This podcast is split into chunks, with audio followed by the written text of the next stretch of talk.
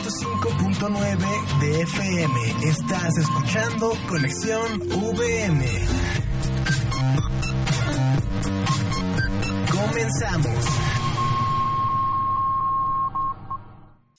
Fey Vega, DJ.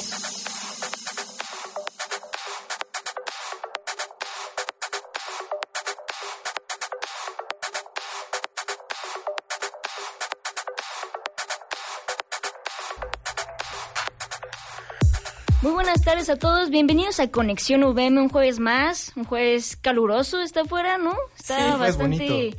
Está precioso el día. Claro que sí. Muchas gracias por estar sintonizando 105.9 FM y claro, Conexión VM. Aquí estamos un jueves más con todos ustedes. En cabina está Juan Carlos Reyes y Mariana Ramírez. ¿Cómo están amigos? Al 100, dándole Perfecto. con todo.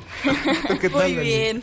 Con toda la actitud de este jueves. Y bueno, continuamos con nuestro programa porque tenemos en cabina también a nuestra súper invitada, Fey Vega. ¿Cómo estás, Fey? Hola, ¿qué tal? Pues muy bien, estoy muy contenta, muy emocionada por haberme invitado al equipo de Conexión VM. O sea, la verdad, como habían comentado, se siente una energía súper positiva.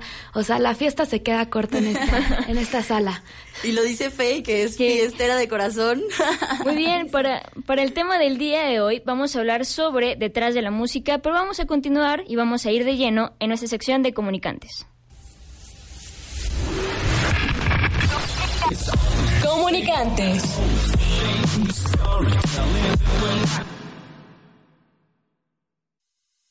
Fey Vega, DJ.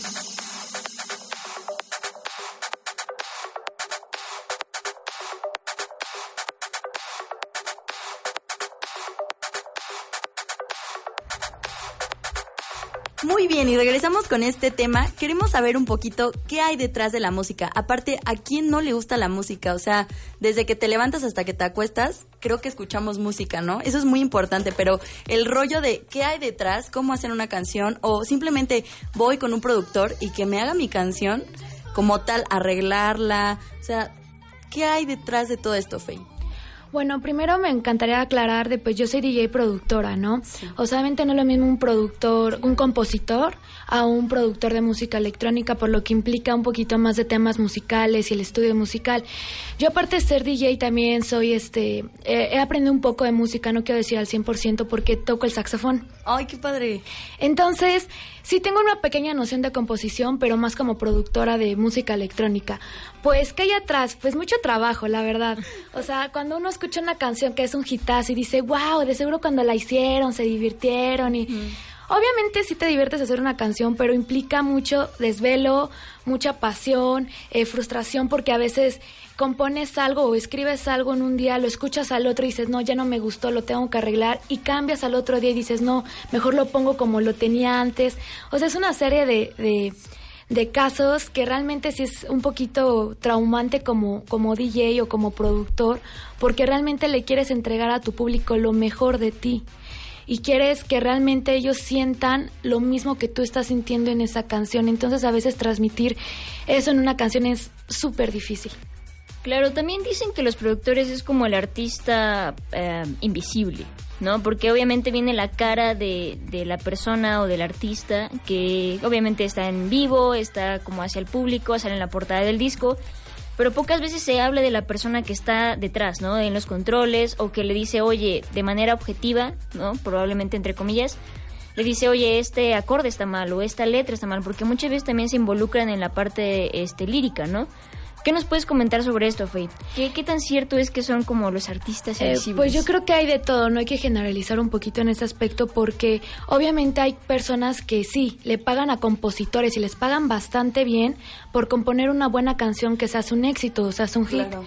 Y realmente los compositores son felices viendo a otras personas teniendo éxitos con sus creaciones, ¿no? Entonces, hay gente que dice, bueno, está de acuerdo, pues yo con eso no tengo problema, yo estoy a gusto porque sé que es mi canción, sé que fue un triunfo, fui bien pagado o bien pagada, no hay problema. Y hay otros que dicen, chin, pues sí sé componer, pero no tengo la voz. No tengo, no sé, este, no sé tocar un instrumento, sí sé música, pero no sé en un instrumento, ¿no? Entonces a veces yo creo que luego pasa eso porque la misma, el mismo compositor o el productor se limita él mismo, ¿no? A salir de esa, de ese campo de confort y decir, bueno, órale, pues tal vez compongo porque sé que no sé cantar o porque no me atrevo a tocar un, un instrumento y no me atrevo a hacer más. Y hay otros que si se pasan, que dicen, no, pues sé componer y yo creo que, perdón, pero se pasan de tontos, necesitas más este salir adelante. Oye, Fey, ¿qué te parece si les platicamos un poco de nuestras redes sociales para que te puedan seguir también en tus redes sociales?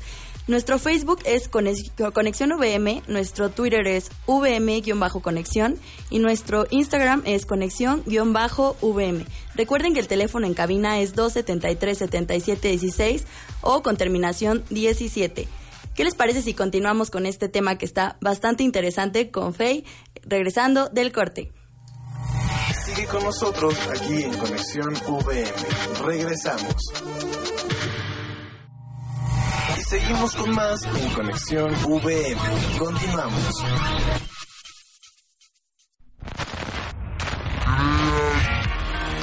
Creativo.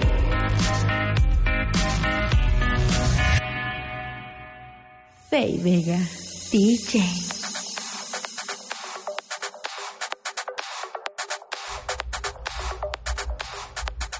Hola, ¿qué tal? Bienvenidos a Conexión VM. Estamos aquí de regreso después del corte. Y seguimos con nuestra invitada, Faye Vega. ¿Cómo estás? Muy bien, como ya había comentado, pues contenta de platicar algo que me apasiona y pues hay que seguir platicando, ¿no? Exacto. Pues ahorita estamos en nuestra sección de creativo y queremos hablar un poco sobre cómo es la producción musical. A todos nos encanta la música, pero no todos sabemos qué hay detrás. Claro. Tú has creado canciones, has creado música. Cuéntanos cómo es ese proceso para crear o generar una canción. Bueno, me gustaría ser un poquito más generalizada para no ir a puntos específicos. Pues obviamente como DJ productora ocupo un software de, en la computadora en, en donde hay una como un banco de datos en donde viene obviamente grabado sonidos, instrumentos, vocales. En ese proceso pues como les comentaba es un poquito de frustración porque no sabes qué vas a crear, ¿no? O sea, es como vayan naciendo y vayas eh, creando en tu mente, bueno, ¿y qué pasa si pongo este sonidito? ¿Y qué pasa si pongo un piano? ¿Y qué pasa si pongo un kick en esta parte? ¿La gente le va a gustar? ¿No le va a gustar? Para empezar yo creo que debes de entender qué género musical vas a hacer. Porque yo creo que si te sientas y empiezas a tocar un jausito y de repente al otro día le pones sonidos de cumbia y al otro día le pones un, un, un vocal de reggaetón, pues vas a tener un, Una un mole. de- Sí, exacto, ¿no? Entonces yo creo que lo primero que debe de hacer una persona en, en crear una canción, ¿qué género musical es el que te vas a dedicar, no? Pop, reggaetón, eh, electrónico. Ya teniendo estas bases, ¿qué, ¿qué es lo que realmente define al reggaetón? ¿Qué es realmente lo que le define al pop, no? El pop obviamente siempre es eh, la, la, la, la voz, ¿no? ¿no? Ese candy pop, no sé cómo decirlo. Que la voz es muy brillante. Claro, Sí, claro, sí. y alegre y siempre súper positiva, ¿sabes? El pop, ¿no? Bueno, también está el pop balada, ¿no? El reggaetón, ¿no? Ya tú sabes, mami, ya con eso. Uno tiene que iniciar. Si, si realmente no También empiezas con reggaetón. eso, también hago reggaetón, ¿sabes? Si no inicias también con eso, pues es. eh, no te va a dar la pauta, que es ese género musical, ¿no? El house, el- los tamborcitos como el electro, ¿sabes? Entonces yo creo que primero tienes que definir eso y qué es lo que realmente le da la fuerza a ese género musical. De ahí, pues a sentarte horas y días hasta que te salga algo. ¿Qué quieres? Que tenga instrumentos, que tenga vocales, que sea rápida de velocidad, que el BPM sea rápido, que sea lento.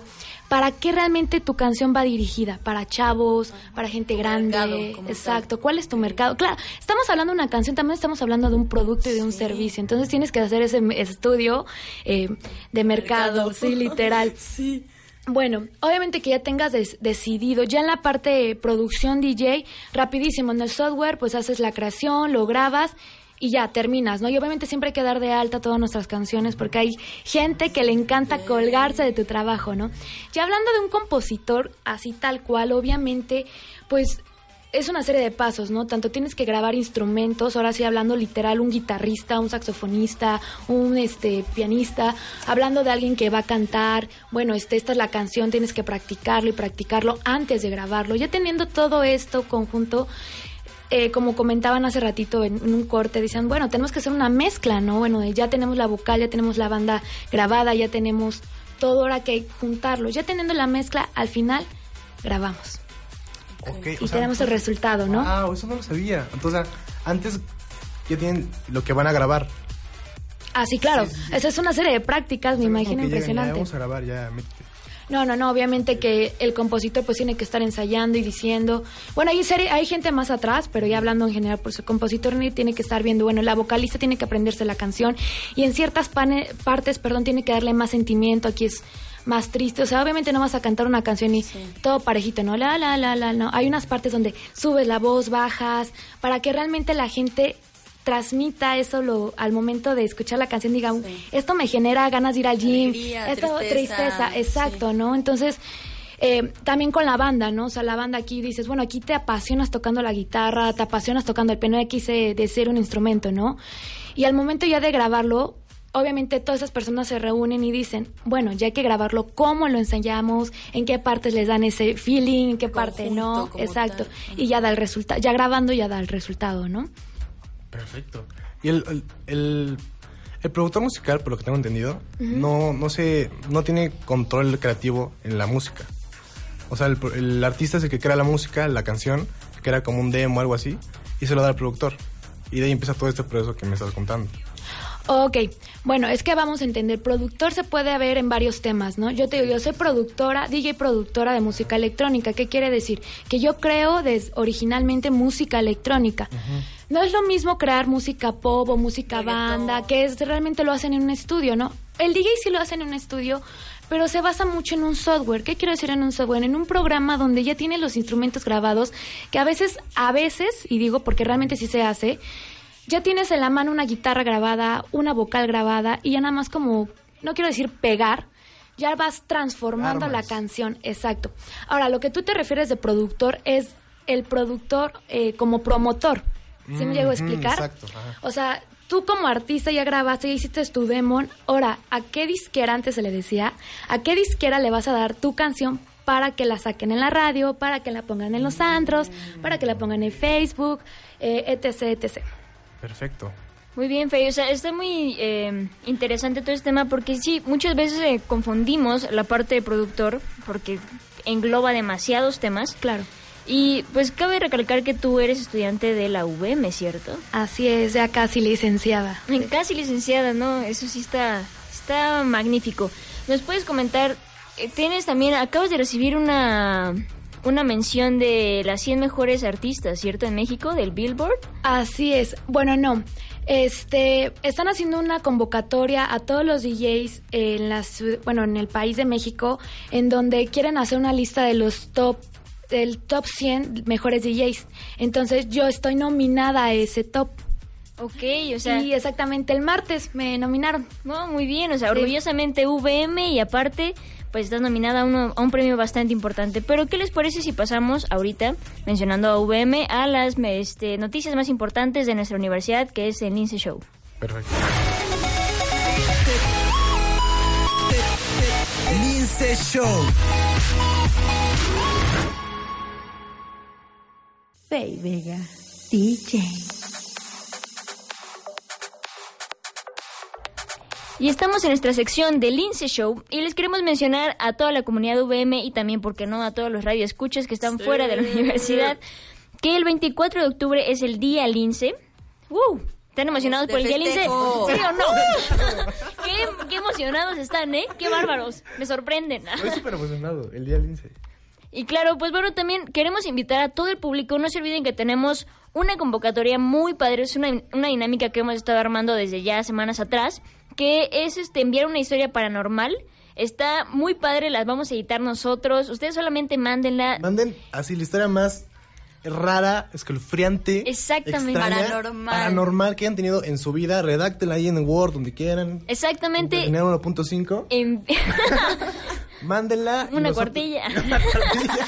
Mándenla y la mejor se va a llevar un regalo súper especial. Así es. ¿Y cuál es el regalo, Juan Carlos? El regalo es un Funko Pop. Así es, un Un Funko. Pop Está, la verdad bien bonito. Si quieren De verlo. Halloween. Exacto. Quieren más información, no se olviden visitar nuestras redes sociales porque ahí va a estar, pues toda la dinámica está más explicado, está con más detalles y pueden ver la fotito del Funko.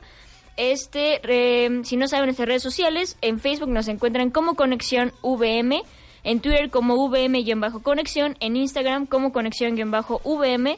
Recuerden que también si tienen alguna duda para Fey o para nosotros o quieren comentar algo, pueden marcar a cabina al 273-7716 o al 273-77-17. Va, también tenemos un número de WhatsApp por si tienen flojera de agarrar el teléfono. Pues también pueden mandar al 2222, ah, perdón, 2221-070650, ¿vale? Para también estar más en contacto con todos nosotros. Perfecto. Oigan, y no sé si se acuerdan que el pasado jueves estuvimos regalando unas tarjetitas para el cine. ¿De verdad? Todavía tenemos tarjetas, déjenme decirles, tenemos cuatro tarjetas que se pueden llevar el día de hoy, con solo decirnos cuál es el nombre de los invitados que tenemos hoy. Es muy fácil, nos lo pueden poner en Facebook, nos pueden marcar a cabina, en cualquiera de los medios que tengan más fáciles. Esperemos que nos marquen y que se lleven estos regalos porque de verdad se los damos con mucho cariño. Así es, y tenemos un saludo especial para Ariadna, para Diana Laura Sánchez, gracias por estarnos escuchando, a Efren, a Aranza, y también un saludo especial a Jenny Torres, que también es su cumpleaños el día de hoy. Muchas gracias. Qué bueno que nos están escuchando todos ustedes. Pero ¿qué les parece si vamos a un pequeño corte de Conexión VM? No se despeguen, que vamos a continuar con nuestra invitada especial, Fey Vega. Regresamos. Sigue con nosotros aquí en Conexión VM. Regresamos. Seguimos con más en Conexión VM. Continuamos.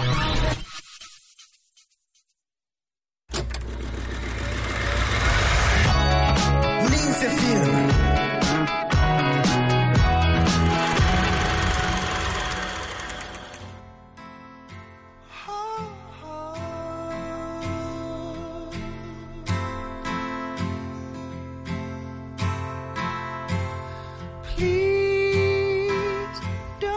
Llega un punto en la vida de todos, de cada ser humano que vive sobre la Tierra, en la que hay que decidir entre encontrar un trabajo formal o seguir tu sueño, dedicarte a tu más grande pasión o hacer de tu talento la manera de vivir.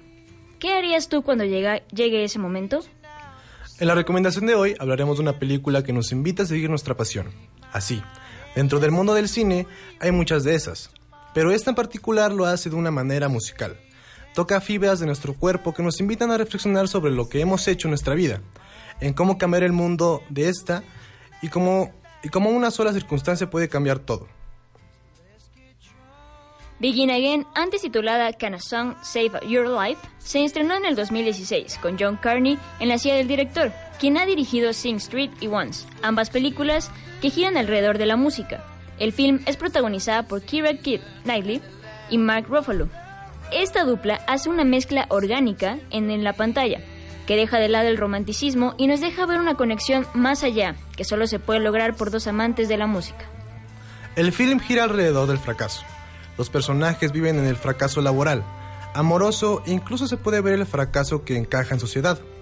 Esos problemas se mezclan con un soundtrack melancólico que se funciona con un sonido de, de la ciudad de Nueva York, para culminar con un mensaje poderoso, una historia sencilla que no cuestiona la existencia del hombre, solo sus ganas de seguir adelante y sus motivaciones.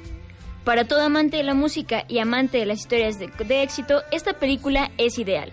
Nos da una mirada íntima del proceso creativo y de la preproducción, producción y postproducción. Si te gustó esta recomendación, recuerda que puedes comentarnos en nuestras redes sociales qué te pareció. Mi nombre es Carlos Reyes. Y mi nombre es Daniela Cano.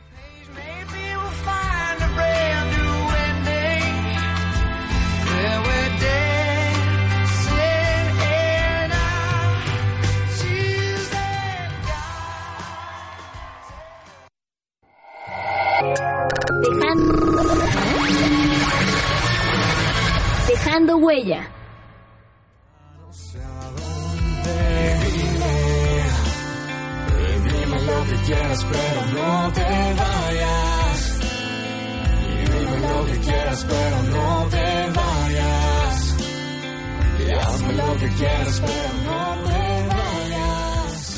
Regresamos aquí en Conexión VM después del Film. Espero les haya, les haya gustado la recomendación.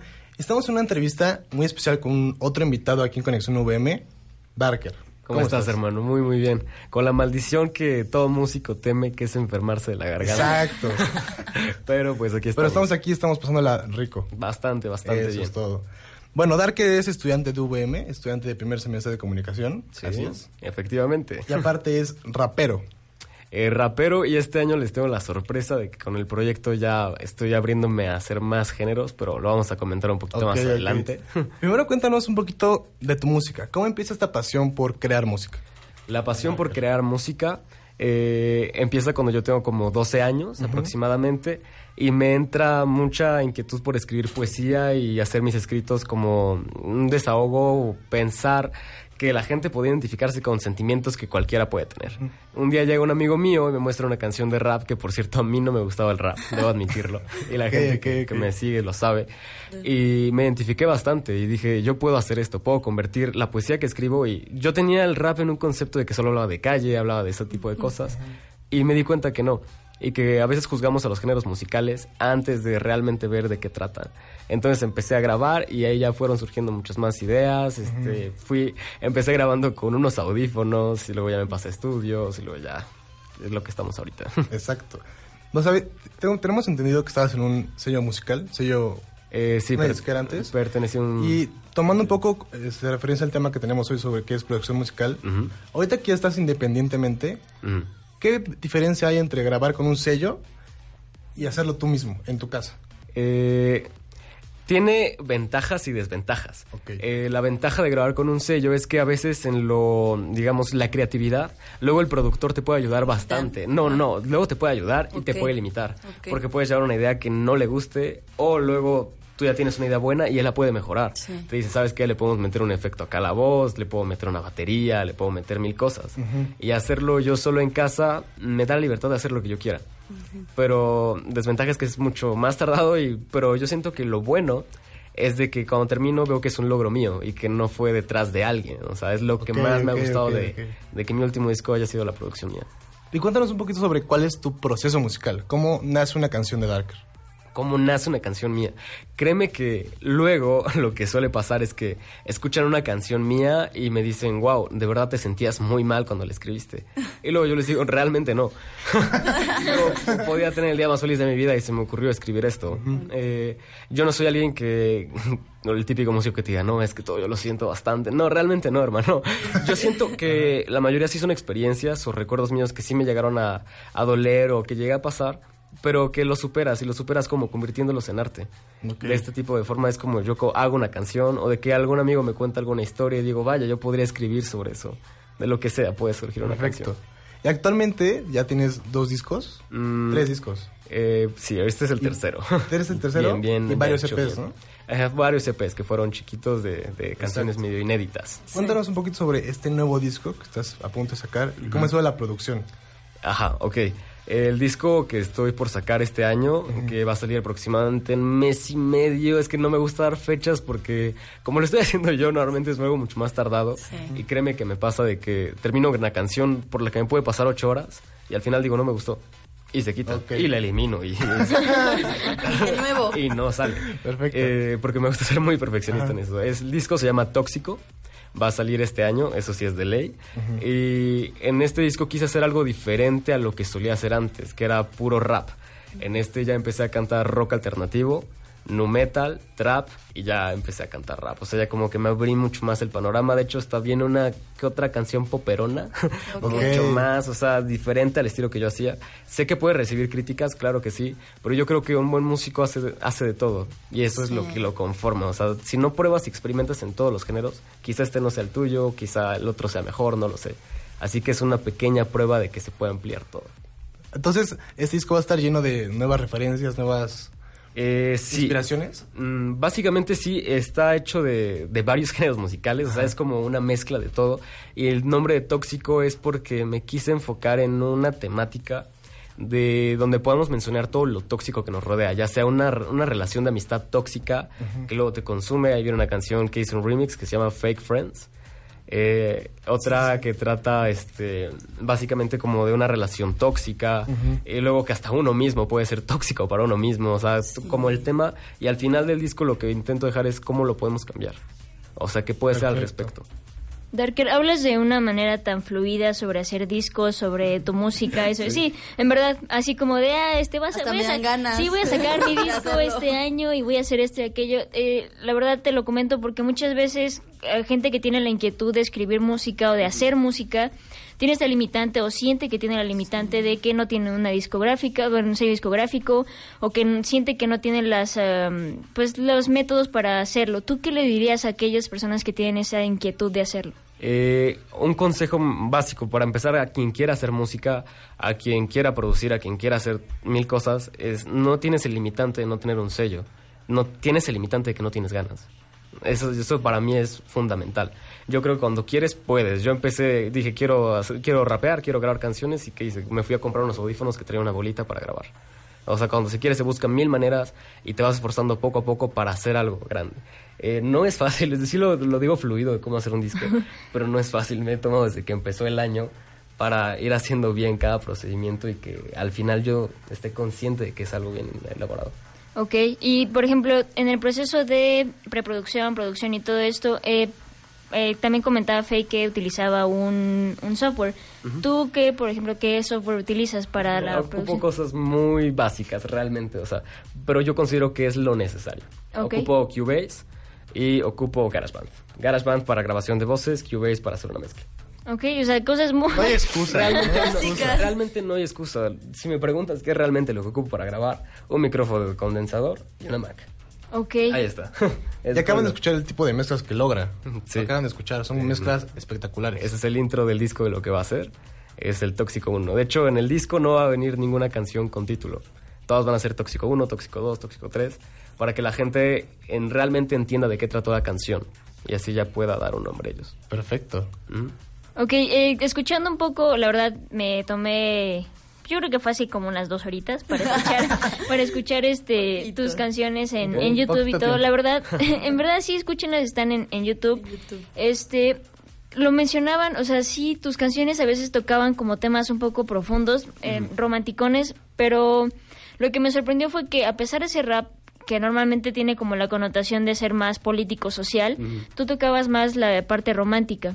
Eh, Ujú, te, sí, te has este te han criticado por eso o te han dicho así como de oye no haces rap porque No solamente tocas Es ajá. romántico. De hecho, créeme que siempre tuve el conflicto con, con raperos, o sea, más calle, en el momento donde me decían que yo no era rap porque yo no hablaba de calle. Yo no, yo no era rap porque yo no hablaba de mujeres, yo no era rap porque no hacía mil cosas. Yo creo que el rap, y no solo el género del rap, sino toda la música, trata de expresar una idea. Y si yo quiero expresar una idea hablando de mis tenis, Lo vas a estoy haciendo un rap. Claro. O sea, el chiste es expresar una idea. Hacerla bien hecha, obviamente bien hecha, este, estructurada. Y yo creo que es expresarlo con que alguien se pueda identificar. Ya sea de calle, si hay gente que realmente lo disfruta, pues está bien. Yo no critico ningún género musical ni, ni las limitantes que ponen a cada género. para ti eh, por ejemplo una canción como cuánto tardaría en escribirse Te soy honesto. Eh, varias, y debo confesarlo, varias del disco de Tóxico las improvisé. improvisé como la mitad de la letra y lo grababa y decía, me gusta cómo queda. Y ya nada más le iba haciendo unos arreglitos que iba escribiendo y todo eso. Usualmente cuando me, me quiero dedicar a escribir una canción, me hago 20 minutos. Y ya está hecha. ok Es cuestión de actitud. Stanley Kubrick del rap. es que yo, yo creo que está, estoy consciente de que cuando yo escribo, me gusta que salga fluido y es del sentimiento que se tenga, porque digo, luego no lo tengo. Y cuando no lo tengo es porque ya tengo una idea luego fundamentada que me habían contado, entonces ya tengo lo de qué escribir. Pero cuando no se puede, no se puede, me puedo pasar horas y así siento que no sale algo bueno. Perfecto. Cuando te sientas 20 minutos y a la primera sale, es cuando es una buena canción. Pues cuéntanos, ya para terminar un poquito la entrevista, ¿dónde te podemos encontrar, escuchar tu música, tus redes sociales? Mis redes sociales en Facebook, que es la página que ocupo para contestar todos los mensajes, estoy como Diego Darker. Y en mi canal de YouTube estoy como Darker Music, que es donde primero se va a empezar a subir. Que subiste canción esta semana. Subí canción esta tu hermana. semana con mi hermana, que es un cover de Drown. Sígala en su canal, está como uy Babyface. de Bring Me the Horizon Sí. oh santo Dios Es buena, es la que pasó al principio, si no, si no Claro que escuchaste. sí. muy bien gusto mandar algún saludo Darker para alguien allá afuera Pues un saludo a todas las seguidoras que luego me mandan muchísimo cariño de Venezuela, de Colombia y obviamente de mi México y de todos los países de Latinoamérica que son los que me apoyan muchísimo y que me escriben. Les mando un besote y muchas gracias por apoyarme. Si ustedes no me apoyaran, esto no sería posible. Perfecto. Pues vamos a un corte rápido aquí en Conexión VM y regresamos. sé a dónde. Y dime lo que quieras, pero no te vayas. Y dime lo que quieras, pero no te vayas. Hazme lo que quieras, pero no te vayas. Y dime, y dime lo que quieras, pero no te vayas. Sigue con nosotros aquí en Conexión VM. Regresamos. Y seguimos con más en Conexión VM. Continuamos.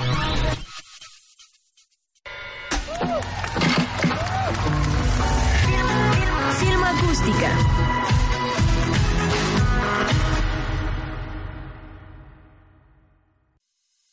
Fey Vega, DJ. Estamos de regreso en Conexión VM y ¿qué les parece si empezamos con los saludos para todos aquellos que nos siguen cada jueves a la, de 3 a 4? Estos saludos van para Karen Medina, Aranza, Edu, Gala, Moyau, Enrique, mi hermano, ah, Eve Fierro, Ariel Medina, que nos está escuchando desde su oficina o donde quiera que esté, lo extrañamos, a Maite Vega, a María Cel y hay un comentario para nuestra invitada Faye que dice, quiero conocer a Faye de Leonardo. Uy, yo también, Muy bebé. pronto. Esa es la sorpresa de hoy. Ay, no es cierto. Siempre Leonardo. Ah.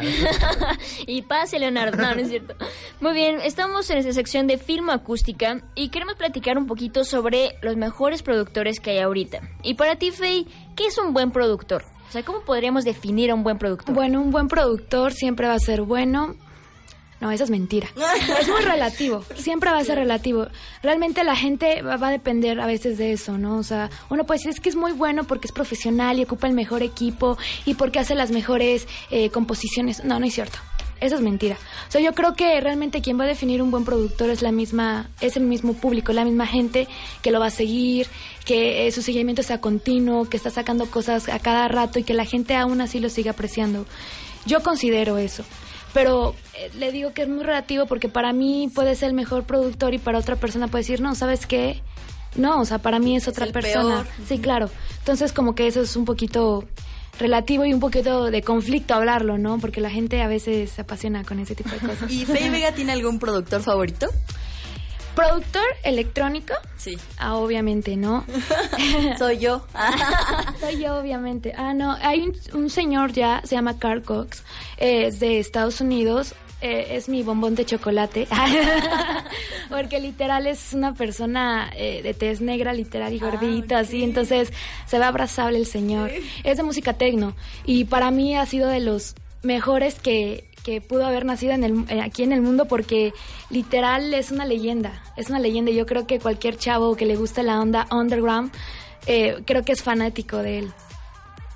Ok, también por ejemplo hay diferente tipo de, de productores y em, pues recordemos a George Martin, o sea, tenemos que tenemos que mencionarlo en este programa. George Se tiene que. No, ¿Quién no, es George Martin? no el, no el escritor de Game of Thrones, hay que aclarar a todo el público, sino eh, se mencionaba o se le decía o se le hacía conocer como el quinto virus, ¿no? Porque justamente era como el, la persona que estuvo detrás de los Beatles y que lo eh, aportó demasiado a este cuarteto de, de Liverpool que no solamente era como el que los apoyaba y que decía, ah, sí, vas bien, sino era una persona objetiva, o decían que era una persona objetiva y que los ponía en su lugar en la manera o en el ámbito musical, sino que les daba como esa perspectiva artística y que les ayudó también en su evolución musical. ¿Tú qué opinas, Faye, de este, de este señor, George? Muy bueno, ¿no?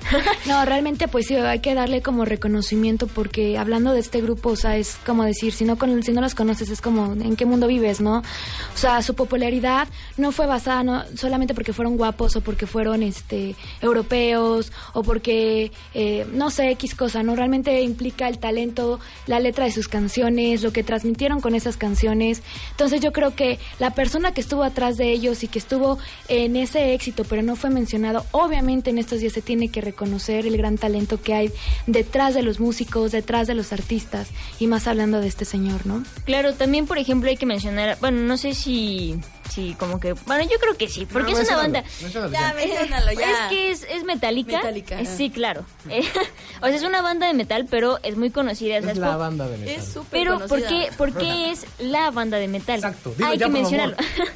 ok, el productor eh, que dicen que llevó a la fama a esta banda se llama Bob Rock. Y en 1991 fue que eh, hicieron el Black Album y justamente es donde la gente menciona que tuvo el crecimiento Metallica, pero este productor presionó demasiado a los músicos o los llevó a otro nivel musical, haciéndolos como que subir su nivel. Que se esforzaran más. Exacto, no solamente líricamente, sino también en sus instrumentos respectivamente. Y creo que también en el álbum de Sang Anger se puso a tocar el bajo en la mayoría de las canciones porque tenían este ahí un- una ausencia de bajo. Pero este cuate, bueno, este señor, Este cuate. este Entre. Siempre, siempre, siempre me andan, siempre me andan regañando el productor que ando cuateando todo. sí, sí. Bob Rock, este, el productor de Metallica, llevó a otro nivel a, a esta banda, pero también, como lo mencionaba Faye, mucha gente se quejó porque a raíz de, de este Black Album, dice que la banda se convirtió en una banda vendida, como más fresa, Sí, bajó. Es que eso es relativo, ¿no? O sea, exactamente. O sea, sí, el Black Album es el álbum más pop de Metallica, pero es porque empezaron a hacer pop. Empezó O sea, a perder la esencia. Exacto. O sea, este, el vocalista empezó a vocalizar, ahora sí. Y los instrumentos fueron más redondos. ¿Sí me va a entender? Sí, pero imagínate, o sea, la parte, este es ahí donde viene la parte del, Ajá. como de... Conflicto. Exacto. Es como dice Faye, ¿dónde podemos ahí como mencionar que es un buen productor o un mal productor? La gente, la, la gente como más de raíz, para Metallica, diría, oye, no, pues vendieron la banda, este cuate arruinó la banda por completo. Y otras personas dirían, este cuate creció a la banda. Es que funcionó. Al fin de cuentas, el Black Album es objetivo. Bueno, yo podría decir algo. Lo que hizo este productor es comercializar. ¿Qué quiero decir con comercializar? Abrirse a nuevo mercado, ¿ok? Ya tienen a su grupo de seguidores. Bueno, hay que hacerlo un poquito más pop para que gente nueva, gente que no los conozca, los empiece a conocer. Y es lo que tú llegabas a, co- a comentar, ¿no? El productor, una gente le dijo, sí, está buenísimo el productor porque me dio a conocer esta banda, no sabía que hacía también esto. Órale, abrimos otros campos. Pero hay otra gente, eh, otras personas que casi lo linchó, ¿no? En decir, ¿qué le dices a la banda? Eso es muy, muy relativo, pero a veces la banda o los grupos hacen esto comercializar para vender. Es que hay una diferencia entre volverte abierto hacia un nuevo público a Ah, sí, otra claro. cambiarte y venderte a family friendly, que es totalmente diferente y cambiar tu concepto. Pero es que imagínate, yo siento que Metallica eh, hasta cierto punto no se vendió porque tú No, sigues leyendo, tú sigues leyendo la- las letras, tú sigues escuchando, la- es políticamente incorrecto. sigue siendo políticamente incorrecto, tú sigues escuchando los riffs de las guitarras y todo y dices, oye, no, tal vez no sea como lo que estábamos escuchando anteriormente, o sea, a lo mejor eh, antes de 1991 Metallica era una banda muchísimo más pesada. Pero tú vas a un concierto ahorita de Metallica y sigues viendo a los mismos metaleros grandotes que ni siquiera, o sea, ni pensar que te vas a meter un mosh con ellos. O sea, no. Jamás O sea, sí, ¿no? Aún así, aún, No. así Black, Directo. aún así Black Album sigue siendo pesado porque no Sí. todo el- no o sea, no a todo el mundo le gusta. Exacto, todavía tiene como su rango para no excederse entre Exacto, lo popero. exacto. Yo sí, perdón, Mariana. Tenemos unas preguntas que nos dicen, ¿por qué se llama Faye? ¿Por qué se llama Faye? Ay, no sé, quisiera también saberlo. Pues es un apodo. No, pues mi nombre completo es María Guadalupe Laura. No, no es cierto. Mi nombre es María, Fernanda. María Fernanda, ¿no? Entonces es un apodo como que mi mamá siempre me lo puso de chiquita, ay, Faye, Faye, ¿no? Entonces entré a la secundaria y todos mis amigos Faye, porque obviamente yo inicié como, yo inicié a los 14 años. Entonces en mera secundaria todo el mundo me decía Faye. Entonces, vas a ser DJ, ¿qué nombre artístico te gustaría ponerte? Y yo, pues Faye, ¿no? Y todos como tú mi complemento, mi media naranja. Y yo, no, pues no, no me gustaría. es cierto. Entonces, pues dije, vamos a poner Faye con doble I latina y le, y le complemento con mi Faye Vega, ¿no? Con mi apellido. Entonces, realmente fue un nombre que he tenido, pues, la mayoría de mi vida. Fue un apodo que he tenido en toda mi vida. Entonces, pues no pude cambiarme, ¿no? O sea, toda la vida me han dicho Faye y de repente, pues, este, Laura DJ, ¿no? O sea, o María DJ, ¿no? Cuando ni siquiera me llamo María, pero nadie me dice así. O sea, quise agarrar un nombre que realmente todo, todos me ubicaran y los que ya me ubican, pues, ¿para qué me cambie el nombre? ¿no? Claro, eso es un buen punto. ¿Alguna otra pregunta, Mariana? No. Eh, no. Ya no quieren Ah, preguntar. este, bueno, yo quería mencionar algo. Para las personas que tengan esa necesidad o inquietud de querer producir, querer ser DJ o también ser compo- compositor, los quiero invitar a una escuela donde yo estoy trabajando y la verdad, gracias a ella, pues soy lo que soy. Es Q-Play Institute, que hace como un mes hizo su inauguración.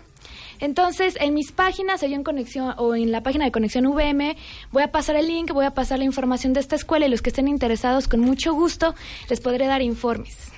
Muchísimas gracias, Faye. Y para ir terminando con este programa, ¿quieres dar alguna conclusión, algún saludo a alguien que esté allá afuera de esta cabina? Pues cualquier cosa que necesiten, canciones, set, DJs, fiesta, eventos, pues pueden encontrarme en Facebook, Twitter, Instagram, YouTube, SoundCloud como Faye Vega DJ, Faye con doble y latina, recuerden.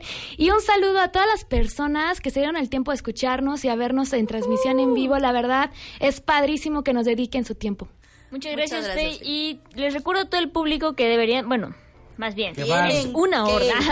no, les recomiendo que estén escuchando Conexión VM en los próximos programas porque vamos a estar dando un regalito muy especial de Faye, así Con es. todo el amor del mundo. Así es, vamos a estar regalando unos discos, así que no se pierdan las emisiones de próximas de Conexión VM, porque vamos a estar dando eh, un poquito de este de contenido de Faye y también no se pierdan en nuestro canal de YouTube Conexión Extra la entrevista exclusiva que vamos a tener con Darker.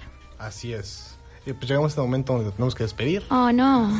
Muchas gracias, Faye, por estar con nosotros. No, gracias a ustedes por el tiempo, el espacio y estoy muy agradecida con Conexión VM. Gracias. Y muchas recuerden- gracias, Darker, por estar Gracias, con nosotros. hermano, de verdad. Recuerden que nos vemos todos los jueves de 3 a 4 y los esperamos aquí siempre. Sigan escuchando este este la programación de Puebla FM y nos despedimos. Mariana, Daniela, Y Carlos. ¡uh! nos adiós. vemos. Bye.